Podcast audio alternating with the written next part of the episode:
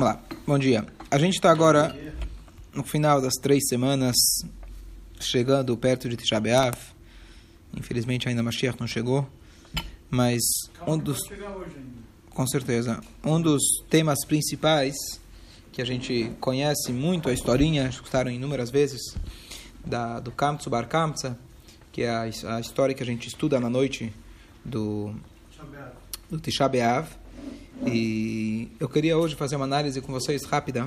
O pessoal está com pressa, mas uma análise rápida das dos, talvez os três episódios, um da Torá, um dos profetas e esse caso do Kamtsa Bar Kamtsa, onde você tem mais vezes mencionada ou de forma mais nítida a palavra siná, ódio.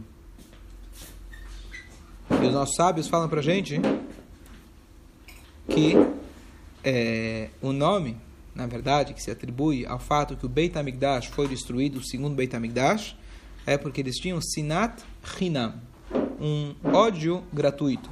A gente sabe, historicamente, logo antes da destruição dos romanos, é, dentro, dentro de Jerusalém, quando eles já estavam cercados, o cerco durou muitos anos, etc., é, lá dentro de Jerusalém você tinha várias linhas de pensamento e os judeus entre si estavam completamente é, é, divergentes nas opiniões. Então isso foi mais grave do que a destruição do primeiro templo, que teve idolatria. Porque Sinat Hinam, a gente sabe que a falta de amor ao próximo é a coisa mais grave. O primeiro a primeira destruição durou 70 anos, a segunda já fazem dois mil anos quase, a gente está aqui no Galut. Ainda, pelo jeito, a gente não terminou de consertar essa ideia do Sinat Hinam. Então a pergunta de hoje é o seguinte: os sábios, não é que eles chegam e falam para você, olha, você tem motivo para odiar, eu até te entendo, mas não vale a pena. Você tem motivo para odiar, mas é proibido. Não é isso que eles falam. Eles chamam isso, colocam na categoria de Sinat Hinam. Todo ódio que teve, o que aconteceu, ou que se Hasve Shalom ainda acontece, ele se chama um ódio gratuito. E a grande pergunta é, que, na maioria dos casos, sempre você tem um bom motivo para odiar alguém. São raros momentos que você simplesmente odeia alguém, Hazel Shalom, por nada. Sempre tem, teve um gatilho. Teve alguma coisa que a pessoa te fez, que você se separou dela, acabou brigando, e aquela briga foi se esfriando, você criou um ódio, e assim foi. Sempre tem um motivo. Mesma história, eu vou começar do Kamtsa Bar Kamtsa. O homem fez uma festa e ele convidou o Kamsa. Quem veio foi o Bar Kamsa. Ele chegou na festa, ele foi humilhado. Ele falou: Eu pago pela minha comida, eu pago por metade da festa, eu pago a festa inteira, só me deixa eu ficar. E o cara falou: Não. Se o ódio do cara que mostrou para ele foi tão grande, não sei qual é a história anterior, mas nesse, nesse caso, que isso tecnicamente foi o que trouxe a destruição do Beit HaMikdash, e aí ele foi e contou para as autoridades, e aí ele acabou fazendo o que chama Al-Shana, falando mal do povo judeu, e acabou trazendo a destruição do templo graças a, a esse episódio, não foi Hinam, não foi à toa. Ele foi humilhado publicamente. É Hinam. Concordo que não se deve, não estou justificando as atitudes dele. Mas os sábios colocaram tudo isso numa categoria, num, num pacote só, chamando, chamando isso de Hinam, ódio gratuito. O gratuito não. Aqui teve um preço muito alto que ele, que ele pagou. A vergonha, quando você envergonha alguém, é como você matar alguém. Então, por que isso chama Hinam? Vamos voltar agora para a Torá. Na Torá, o caso que mais se repete é a palavra siná, o verbo ódio. Qual é? Rapidamente. Ódio. Onde você tem um caso de ódio na Torá? Ódio. Os irmãos Oh, de Yosef. perfeitamente, muito bom. Ele aqui fez um Google na cabeça, tá, tá, tá, colocou, apareceu 35 vezes lá a palavra Siná, onde está cada uma, muito bom. Então, na Torá, o caso que mais se repete a palavra ódio é Vayosifu ot senoto, Vaisneu oto. E os irmãos odiaram ele. E eles odiaram mais ainda ele depois dos sonhos, etc., depois que o pai deu para ele a túnica. Concordo, é verdade, irmão não, não deveria ter ódio, não deveria ter, deveria tentar entender, ter o diálogo, tentar. Ok, mas por que isso se chama? A pergunta é porque se chama gratuito. Tem um pai, ele tem 11 filhos, depois 12 filhos, e ele dá sempre prioridade para o pequeno. E ele vai lá e dá um manto para o pequeno. esse aí ainda começa, como o, o, o Rashi traz para gente, que ele falava mal dos irmãos para o pai ele falava que eles estavam cometendo alguns pecados, Ever Minachai, comendo parte do animal vivo, estavam cometendo, cometendo é, casamentos proibidos, etc. Tudo isso ele foi contando para o pai. Então ele virou um perseguidor, virou um, um, ele virou inimigo deles. Depois, ele começa a contar sonhos, dizendo, querendo se vangloriar aparentemente, claro que tem várias explicações, mas contando que ele vai ser melhor, que ele vai ser superior e etc. Não teve motivo para eles odiarem? Tá bom, não justifica se jogar no poço, vender como escravo, mas não é essa a pergunta. Não estou aqui justificando o caminho deles. A pergunta é nos sábios que chamam isso de um ódio gratuito. Aparentemente não é gratuito. Essa é a pergunta. Depois você tem uma história do Nunavi, que é a história de todos os profetas, que mais vezes está mencionada a palavra Siná, que é na verdade a história de Amnon e Tamar. Amnon e Tamar, Amnon é o homem, a Tamar era a mulher, ambos eram os filhos do rei David mas de mulheres, de esposas diferentes. Então, o Amnon ele era filho de uma mulher de Davi chamada Avinoam, e a Tamar ela era filha de uma mulher que era Yefat Toar. A Torá conta pra gente aquele caso de que se uma pessoa está no meio da guerra, não vem agora o caso, os detalhes da situação, mas no meio da guerra ele vê uma moça do povo inimigo, ele pode ter uma única relação com ela, mas depois ele tem que trazer ela para dentro de casa, 30 dias, ela vai chorar e etc. Aí você faz decisão se ela vai ser sua esposa, aí ela vai se converter plenamente, se tornar sua esposa ou não. Então, no caso, a Tamar era filha de uma fator de David Amelach. De novo, você entrar no mérito da questão. Aqui o Hazal, então o que acontece? Amnon, ele esteve, ele teve, se criou nele um desejo muito grande de ter um relacionamento com Tamar, que era a irmã dele por parte do pai, onde tecnicamente tem explicações, tecnicamente explicações de que não era de fato irmão, porque na verdade ela tinha engravidado ainda antes dela se converter, ou depois que a pessoa se converte, começa a ketinok uma pessoa que converte como se fosse que ele nasceu de novo, então não havia nenhuma, nenhum relacionamento tecnicamente dizendo, ele não era chamado irmãos nem por parte de pai, nem por parte da mãe, então eles poderiam se casar tecnicamente, mas então Amnon, ele queria ter esse relacionamento com ela. Ele viu que não ia acontecer nos métodos normais, então ele se fez de doente e ele pediu que a única pessoa que cuidasse dele fosse a irmã Tamar. E ele conseguiu o que ele queria, e ele estando a sós com ela no quarto, ele começa a falar com ela, conversar com ela, e ela se recusa. Ela fala, vamos fazer a coisa de forma kasher. E ele não gostou que ela recusou, pegou ela à força e tiveram um relacionamento.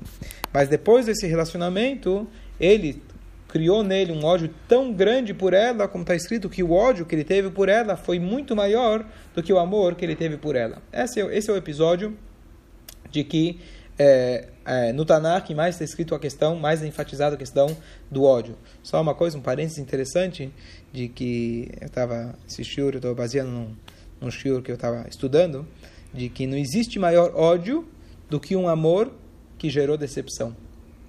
Olha que interessante. Tem ódio para alguém que você não teve nunca um relacionamento? É um tipo de ódio. Alguém que te deve, alguém que te fez alguma coisa.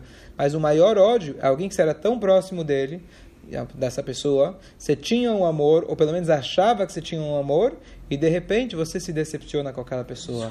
Eu te, eu te, eu te dei tanto amor, eu te dei tudo. Pode pegar um pai e um filho, por exemplo. Deus nos livre. Claro, está escrito que um pai não odeia o filho, etc. Mas a decepção que pode acontecer quando um pai investiu tudo para o filho, ou marido e mulher, ocorre um carro de, um, uma, uma, uma, situação de infidelidade. Então, o ódio que se cria, Deus nos livre, ele pode ser muito, ele pode ser muito, muito grande.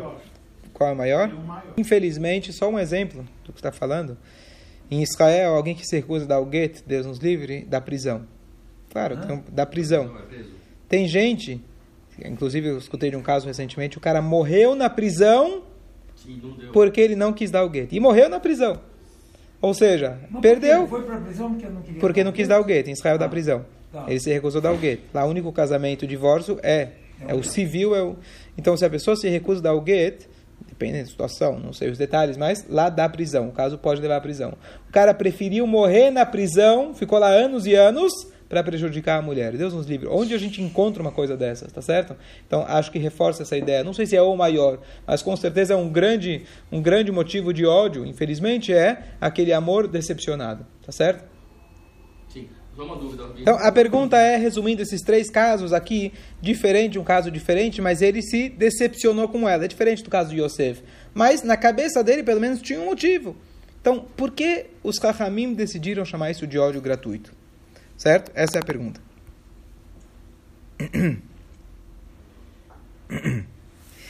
Então, vamos fazer aqui um parênteses interessante. A Torá normalmente não conta pra gente o dia do falecimento de ninguém. Mal o dia do nascimento. A gente sabe de Moshe, Zainadar, mas explicitamente o que no judaísmo, popularmente, é o dia mais importante na vida de alguém, talvez é o casamento dele, e o dia do Yurtza dos pais, certo? Deus nos livre. E a Torá não conta pra gente quando faleceu Abraham, quando faleceu Yitzhak, que dia faleceu Noah, nada. A única pessoa que a Torá conta textualmente que dia que ele faleceu é quem? Aaron Cohen. Ele faleceu no primeiro dia do quinto mês, ou seja, Rosh Chodesh Av. Por que justamente Aaron Cohen a Torá conta pra gente? E eu vi uma explicação bonita de que a ideia é de que, na verdade, sempre o Rosh Chodesh Av, o que é o mês de Av? O mês de Av é justamente quando o Beit HaMikdash foi destruído. Especialmente o segundo que foi destruído por ódio gratuito. Quem é o protótipo de amor gratuito, de fazer shalom, fazer as pazes, conseguir conciliar marido e mulher e etc. Não para chegar no tribunal fazer um bom acordo, mas antes de ter que fazer acordo, Hazel Shalom, para simplesmente conseguir reestabelecer a paz, o amor, a confiança, o carinho, etc. Aaron, ele era o protótipo e sempre foi, sempre vai ser o protótipo de realmente a pessoa que trouxe a paz, que sabia, tinha o dom de conseguir fazer a paz. Tem uma outra. A, a, a, o exemplo mais conhecido que o Midrash traz é quando ele, na verdade, chegava para duas pessoas que brigaram, falava: Olha, teu amigo está muito chateado, está muito triste que ele fez, mas ele está com vergonha de pedir desculpa. Aí ele contava a mesma história para o outro e se encontravam faziam as pazes. Mas tem uma outra coisa que também é trazido que o Aaron ele fazia. O Aaron ele dava um voto de confiança muito grande para as pessoas. Então vamos imaginar, tinha um, um, um jovem que ele se tornou moleque, estava fazendo molecagem, estava se tornando alguém que poderia ir para a rua e cair no abismo. E aí o Aaron, ele chegava para o cara, dava um abraço, aproximava ele, falava, poxa, você é o tzadik, você é o raham, e dava para ele todo o cavalo. Na hora, quando o cara à noite ia sair lá para as ruas, etc., ele ficava pensando, bom, se amanhã me pegarem, coitado do Aaron, ele confia tanto em mim, eu não quero deixar ele decepcionado. Imagina só, o cara está me dando tanto voto de confiança, tá certo? Como que eu vou decepcionar ele? Então, então por isso, essa forma ele conseguia influenciar as pessoas de forma positiva, não dando, não dando mussar, etc. Mas com o amor dele você consegue muito mais. O amor você consegue muito mais que através do ódio. Então, Arona Cohen, justamente, a Torá coloca para gente uma dica para gente de que no mês de Av, o que a gente precisa fazer mais do que tudo é desenvolver esse Avat Hinam, que é o contrário. Então vamos lá. Vamos olhar então a história de David e a história de Yosef.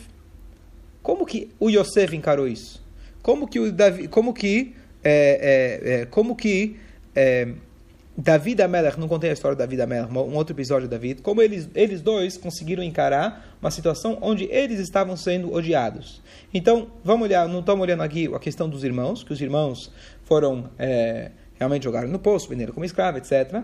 Mas como Yosef conseguiu encarar tudo isso? Depois de toda a história, depois de toda a história, Yosef, ele se revela para os irmãos, ele fala a Yosef, e aí na hora eles ficam super envergonhados totalmente envergonhados. Olha o que a gente fez, olha onde você está, a sua posição e etc.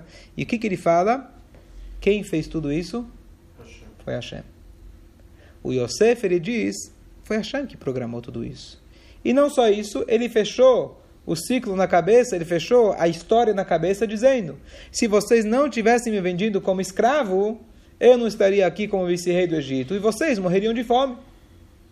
Hoje que eu sou vice-rei do Egito, eu tive a ideia, claro, iluminado por Hashem, de salvar nos anos, salvar o Egito dos anos da fome. Caso contrário, o Egito que provia para todo lado a comida. E aí, graças a isso, da Elohim, foi Deus que me mandou para poder fazer isso. Ou seja, a chave daqui, a chave que a gente aprende, só mais um exemplo. O exemplo é de Davi Amelech. Davi Amelech, quando estava fugindo de Jerusalém, surgiu, isso por causa dos filhos, Avshalom, que estava perseguindo ele, que ainda é verdade aquela história que eu contei antes. Depois de Amnon e Tamar Não vou contar agora toda a história do Davi, mas basicamente o Avshalom, o outro filho de Davi, ele foi lá e se revoltou, e ele matou o filho, o Amnon, e aí depois ele se revoltou contra o pai, assim por diante, e a, o Davi da teve que fugir. Quando ele estava fugindo de Jerusalém, do próprio filho, quando ele estava fugindo de Jerusalém, apareceu um cara chamado Shimi Ben Gerá, que ele na verdade não era um cara, ele era o Rosh Asanedrim, o topo, o, o, o, líder do todo o sinédrio, e ele começou a vai ele começou a amaldiçoar o Davi. E aí naquela hora a turma de Davi falou: executa o cara, acaba com ele. Imagina, você ofendeu o rei de Israel, isso é pena de morte. E Davi na Melech ele fala: foi Deus que mandou esse cara fazer isso. Ele ficou tranquilo. Então qual é a ideia? Então justo a gente estudou agora na terça-feira à noite com os jovens, a gente estava discutindo alguns assuntos, entrou o assunto de perdão se existe perdão, como que é o perdão e etc. Então, sem entrar agora naquela questão de livre-arbítrio, mas já entrando na questão do livre-arbítrio, é o seguinte, em relação, a, vamos com, com, uma, duas, duas introduções. Primeira introdução, a Gemara traz um caso que a pessoa tem que ter a força de perdoar o outro, mesmo quando a, o, o, o, o, dano que a pessoa te causou é um dano irreversível. E o caso que a Gemara traz é uma coisa chocante. Afilo kata yad haveró. Quem cortou, lembra do Tânia? A mesma alguém que cortou? 25. Ah, do Igeret HaKodesh, muito bom, sim. É.